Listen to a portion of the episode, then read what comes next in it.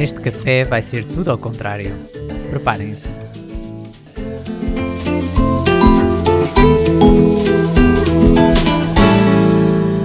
Olá, maltinha, bem-vindos a mais um café, mais uma semana e com a promessa de mais um confinamento alargado. Eu sei, eu sei. Estamos todos fartinhos disto, mas coragem, ânimo, porque estamos separados, mas estamos juntos. Temos que pensar que estamos a passar pelas mesmas coisas. Um, espero que, no geral, seja em segurança, que não tenham tido problemas de maior. No entanto, uh, temos o mesmo Deus e suplicamos e pedimos a Ele para nos guardar e nos ajudar numa altura como esta. Hoje eu queria falar-vos sobre amor, especificamente o amor do avesso. E hoje encontramos várias expressões de amor, ouvimos falar de amor, mas qual é a essência do amor? O que é que é o verdadeiro amor bíblico? É isso que nós vamos explorar no episódio de hoje para sabermos distinguir aquilo que é falsamente um, rotulado como amor e o amor da Bíblia. Vamos lá! Ah, o amor, o símbolo do cristão. É o emblema que levamos connosco, oferecido pelo Senhor Jesus e aperfeiçoado no nosso coração pelo Espírito Santo. Ele é o que é suposto nos distinguir das demais pessoas, como diz em João 13,35. Ele é expresso em palavras, em ações, mas é fruto de uma mudança profunda no nosso coração. O verdadeiro sentido de amor está sob ataque neste momento. A nossa cultura e a sociedade diminuíram e diluíram o seu conceito, o seu significado. Amor hoje não é mais do que permissibilidade para ser ou fazer. É um deixa-me fazer o que eu quero e isso é a prova de que me amas tipo de amor é impulsionado pelo relativismo que tem vindo a aumentar a cada dia que passa na nossa sociedade. Colocar a estampa ou a capa do amor em algo que é superficial ou atraente não faz disso verdadeiramente amor. Novidade, novidade, não é? Não é por nós dissermos que aquele carro é uma bicicleta que aquele carro vai passar a ser uma bicicleta. Mas a Bíblia dá-nos as características principais do amor verdadeiro. Em 1 Coríntios 13, 4 a 7, diz o seguinte: O amor é paciente, o amor é bondoso. Não inveja, não se vangloria, não se orgulha. Não maltrata, não procura os seus interesses, não se ira facilmente, não guarda rancor. O amor não se alegra com a injustiça, mas alegra-se com a verdade. Tudo sofre, tudo crê, tudo espera, tudo suporta. Então eu hoje queria virar isto exatamente do avesso. Ora, isto é o que é o amor segundo a Bíblia. E nós já vamos dissecar um bocadinho esta, estes versículos acerca do amor. Eu não vou pormenorizar muito, quero destacar alguns aspectos que eu acho, que eu considero que nos permitem ver qual é a essência do amor verdadeiro. Apesar de todas estas características serem, obviamente, aquilo que o distingue. No entanto, vamos virar isto ao contrário. Eu decidi tornar este versículo na negativa, ok? Um, e nós vamos ver o que é que o ódio é, ou o que é que o pecado é. E assim dá-nos uma ideia daquilo que o amor não pode ser. Então, vamos uh, reler 1 Coríntios 13, 4 a 7, mas na perspectiva do pecado ou na perspectiva do ódio. E diz assim: O ódio é impaciente, o ódio é cruel. Inveja, vangloria-se e orgulha-se. Maltrata, procura apenas os seus interesses. Ira-se facilmente e guarda rancor. O ódio alegra-se com a injustiça, mas não se alegra com a verdade. Nada quer sofrer, não quer crer em nada, por nada espera e nada consegue suportar. Então vocês veem que temos aqui a descoberto aquilo que o amor não pode ser, o seu oposto.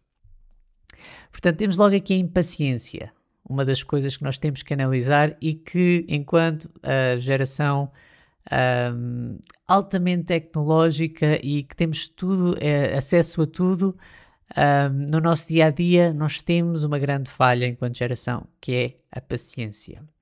E isto traduz-se traduz também no nosso relacionamento com os outros e na demonstração de amor para com os outros.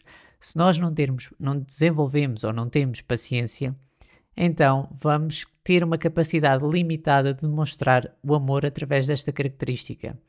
A paciência, por exemplo, é, ajuda-nos a, suportar coisas, ajuda-nos a entender, a, ter uma perspectiva a longo prazo acerca do amor, acerca da fidelidade E existem alguns versículos sobre a paciência que eu interligo mais ou menos com o amor. Por exemplo, 2 de Pedro 3,9 diz: O Senhor não demora em cumprir a sua promessa, como julgam alguns, ao contrário, Ele é paciente com vocês, não querendo que ninguém pereça, mas que todos cheguem ao arrependimento. E depois 1 Timóteo 2,4 que diz que deseja que todos os homens sejam salvos e cheguem ao conhecimento da verdade. Ou seja, o amor é paciente neste sentido. Ele espera o retorno, ele espera que haja uma resposta. E hum, Deus é assim conosco.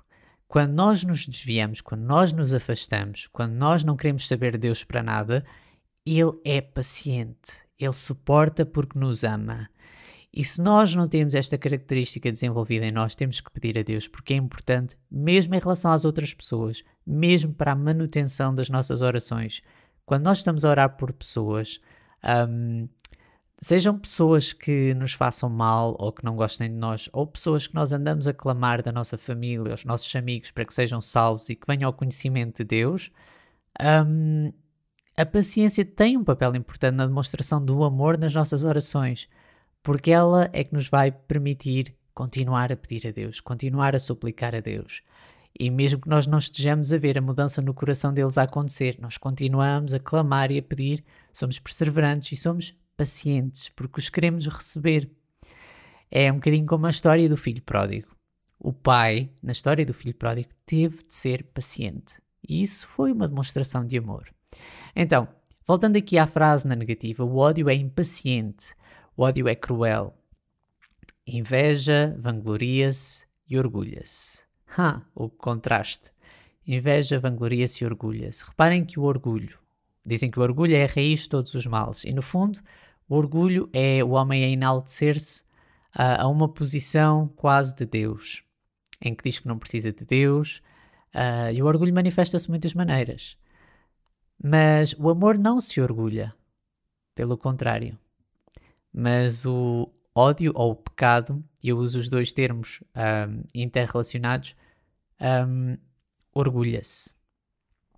Maltrata, procura apenas os seus interesses. Este é outro ponto que eu acho de que eu gosto de destacar de diferenciação. Ele procura apenas os seus interesses. Enquanto o amor é expansivo, é aberto, é virado para fora, é virado para o outro, não. O, o ódio ou o pecado é sempre egoísta, procura os seus próprios interesses. Depois diz que ira-se facilmente, ou seja, é volátil. É volátil. Eu costumo dizer que o, o pecado é voraz na sua essência. O, peca, o pecado. Um, não há forma de, de conter uh, o pecado. Não podemos pôr um, um bocadinho de pecado num, num vidrinho num pequeno daquelas, daquelas amostras científicas, não podemos pôr uh, o pecado aí e, e, já está, e está ali naquele cantinho. Não, é, é uma, algo voraz, é algo que se espalha, é algo que se multiplica de forma rápida. E diz que se ira facilmente, e é verdade, é como uma chama, é como uma chama que consome uh, um pedaço de madeira. E diz que uh, guarda rancor, ao, ao contrário do amor. O amor não guarda rancor. Eu gosto da versão inglesa que diz uh, It doesn't keep a, records, a record of wrongs. Ele não mantém o registro das falhas ou dos erros. E, e o rancor, sim. O ódio, sim. Mantém o registro, uma tabela, um livro daquilo que é feito de errado. Depois diz: o ódio alegra-se com a injustiça, mas não se alegra com a verdade. E aqui é outro ponto que eu gostaria de destacar, muito importante e talvez essencial para distinguirmos o verdadeiro amor do amor manufaturado ou amor falso. Amor e verdade, como eu já destaquei, não sei se foi no último episódio ou no penúltimo, andam sempre de mãos dadas. Dizemos a verdade em amor, uh, verdadeiramente em amor, sempre. Não podem andar desligados. Eu não posso dizer a alguém, se eu for um médico e aquela pessoa estiver diagnostic, eh, diagnosticar e ver que ela tem cancro, por exemplo, se eu disser não, tu estás absolutamente bem, tu não tens nada, isto é mentira. é mentira e eu posso estar a preservar um, por exemplo, a saúde mental daquela pessoa, a sua disposição, as suas emoções no curto prazo, mas no longo prazo estou-lhe a causar um mal imenso, porque ela vai ter uma doença que não é tratada, nem sequer diagnosticada, nem vai saber que a tem. Então nós temos que dizer sempre a verdade. E às vezes é doloroso as pessoas ouvirem a verdade. As pessoas hoje não querem ouvir a verdade. Querem que nós entremos no mundo fantasia delas e que digamos aquilo que elas estão a querer que nós um, acreditemos que seja a verdade, mas não pode ser assim. Não estaríamos a fazer um favor. Isso não é o verdadeiro amor. O amor é dizer: repara, isto é a verdade. Mas dizemos-lo com amor, lá está. É uma demonstração do amor e ao mesmo tempo tem que ser temperado com o próprio amor. Então, uh, Zacarias 8,16, sobre este aspecto verdadeiro do amor, também diz: um, Eis o que devem fazer: falem somente a verdade uns com os outros e julguem retamente nos seus tribunais. E em Gálatas 4,16: Tornei-me inimigo de vocês por lhes dizer a verdade. Infelizmente é isto que acontece muitas vezes hoje em dia. Pessoas que se afastam, que não querem nada connosco, porque nós lhes queremos dizer a verdade. E eu não estou a falar apenas numa perspectiva bíblica, apenas no, na nossa hum, na, na nossa salvação, no nosso fantástico Deus que nós temos. Estamos a falar de assuntos culturais, estamos a falar sempre de assuntos relacionados com a homossexualidade, com aborto, com todas essas coisas em que nós dizemos qual é a verdade e as pessoas não querem e tornam-se inimigas de nós por causa disso, muitas vezes. Mas a nossa função é dizer a verdade em amor. E sim, é possível tratar todos esses assuntos com amor. Finalmente, este é outro aspecto do amor verdadeiro, e eu gostaria de falar do aspecto do sacrifício. E talvez é aquele mais gritante e aquele mais visível. Em Romanos 5,8 diz: Mas Deus demonstra o seu amor por nós. Cristo morreu em nosso favor quando ainda éramos pecadores. Um espírito de sacrifício está inerentemente associado ao amor. Voltemos lá acima a Coríntios. E diz assim, versículo 7: tudo sofre, tudo crê, tudo espera, tudo suporta. E a parte negativa diz: nada quer sofrer, não quer crer em nada, por nada espera e nada consegue suportar. Então, o amor tem esta vertente sacrificial tão grande.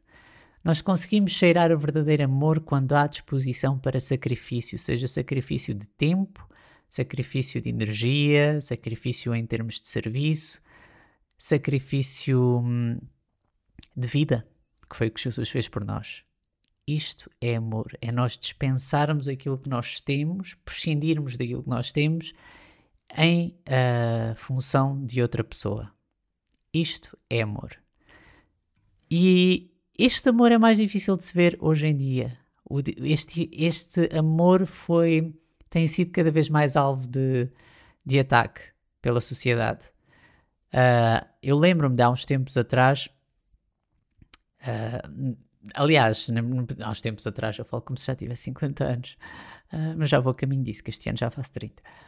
Um, mas lembro-me de, em pequena, ver um zelo e uma apreciação cada vez maior, uh, aliás, uma apreciação muito grande por um, figuras que tinham causado um determinado impacto, sejam em, em guerras, em resoluções uh, políticas internacionais, em várias coisas, pelo seu espírito de sacrifício pelo seu espírito de sacrifício, por aquilo que elas prescindiram em favor de um bem maior ou em favor de alguém.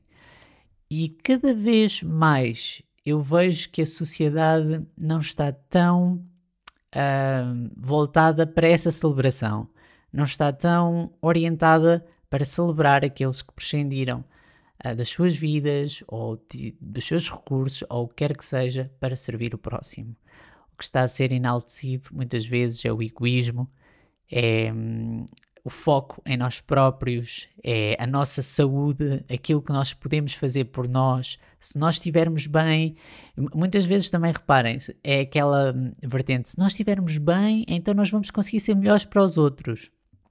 Isso tem um quê de verdade? Sim, nós devemos cuidar de nós uh, para nós conseguirmos servir os outros. Agora, quando usamos esta frase para focar a atenção apenas em nós, nas nossas prioridades e deixar os outros em segundo plano, aí já é perigoso. porque nós temos de pôr os outros muitas vezes à frente das nossas necessidades. Então, o amor. O amor tudo sofre, tudo crê, tudo espera, tudo suporta. São. Talvez é uma das frases uh, mais difíceis um, de nós entendermos no plano, uh, digamos, uh, terreno. Mas quando nós temos o Espírito de Deus e percebemos aquilo que Jesus fez por nós, então entendemos porque é que o amor tudo sofre, porque é que ele tudo crê, porque é que ele tudo espera e porque é que ele tudo suporta. E o pecado, ou o ódio, ou o egoísmo, podemos mais uma vez alterar aqui os, os designados. Nada quer sofrer, não quer crer em nada, por nada espera e nada consegue suportar. E a verdade é que as pessoas que se deixam dominar ou pelo pecado, ou pelo ódio, ou pelo que seja, têm uma capacidade de suportar muito, muito fraquinha. E eu próprio sou testemunha disso, nos tempos em que uh, não andava nos caminhos de Deus. Um, eu não queria sofrer o um mínimo desconforto, uh, para mim era trágico, não queria crer em nada, não esperava por absolutamente nada e nada eu conseguia suportar. Então, o amor dá-nos uma capacidade incrível. É o amor que nos despoleta em direção ao próximo, que nos impele em direção a Deus. Mas é o exemplo de Deus que nos faz perceber o que é o amor. O exemplo de Jesus ao vir à cruz para nos salvar, que nos faz verdadeiramente entender o que é que o amor significa. Existe uma confusão muito grande na sociedade acerca do que é o amor. Está cada vez mais associado a paixão, a desejo, a, muitas vezes a sexo, propriamente dito. Está aqui uma bola, um novelo difícil de desemaranhar. No entanto, a Bíblia é clara sobre o que é que é o amor e nós precisamos apenas de voltar-nos para 1 Coríntios 13, 4 a 7 e meditar nestas características do amor. Só assim nós o podemos identificar e eu convido-vos a olharem à vossa volta. E aquelas pessoas que muitas vezes nós não atribuímos uma atitude de amor, pensamos que estão a ser um, rigorosas connosco, connosco ou que estão a ser um, um bocadinho drásticas ou não nos estão a fazer a vontade ou o que seja. E vejam à luz destas características se elas estão a ser amorosas. E o que vocês vão descobrir muitas vezes é que aquelas pessoas que vos querem bem, que vos amam, muitas vezes exibem a verdade em amor às vezes não conseguem, às vezes só exibem a verdade. Isso é problemático. Temos que ter a graça e o amor juntos. No entanto, muitas vezes elas fazem o melhor que sabem para nos chamar a atenção, porque nos amam. Outras vezes, nós recebemos do outro lado apenas um amor fictício, um amor uh, mascarado, um amor enrolado em tolerância, que diz que nós podemos fazer aquilo que nós queremos e nós associamos, ah, claro, então aquela pessoa deve-me amar mesmo, deve gostar mesmo de mim. Ela quer que eu seja a expressão máxima daquilo que eu sou, ela quer que eu faça aquilo que me der na cabeça e aí eu posso verdadeiramente uh, saber que ela me ama. Não. A pessoa que te ama não te vai deixar ir para o, para o pé da falésia e saltar. A pessoa que te ama não te vai deixar fazer as neiras. A pessoa que te ama vai te apontar sempre para a verdade em amor. E o maior exemplo é sempre Jesus.